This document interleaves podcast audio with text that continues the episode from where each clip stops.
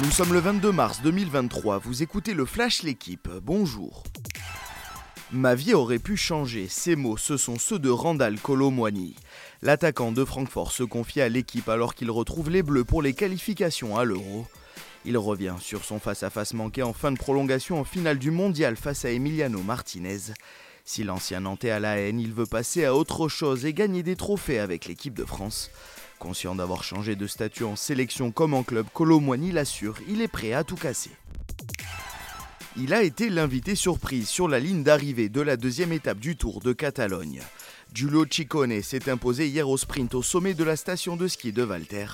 Un nouveau duel entre Primoz Roglic et Remco Evenepoel était attendu, mais c'est finalement l'Italien qui arrache la victoire. Le grimpeur de la Trek Segafredo décroche son neuvième succès en carrière. Au général, le Slovène reste leader avec 6 secondes d'avance sur le champion du monde belge et sur le coureur transalpin. Le HBC Nantes retrouve ce soir les huitièmes de finale de la Ligue des Champions de handball.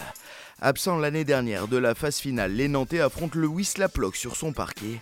Un match aller périlleux pour le H face au leader du championnat polonais devant l'ogre Kielce. Dans leur histoire, les joueurs de Grégory Kojan ont déjà battu deux fois Plock.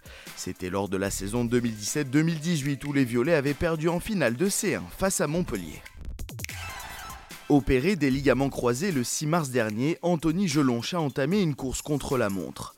Dans l'équipe, le troisième ligne du 15 de France annonce viser un retour le 15 août pour disputer le mondial. Même s'il manque la préparation estivale, le staff des Bleus lui laisse une chance d'être paré le 8 septembre prochain face aux Blacks. S'il n'est pas prêt, le Toulousain l'affirme, il aura l'honnêteté de renoncer à la Coupe du Monde.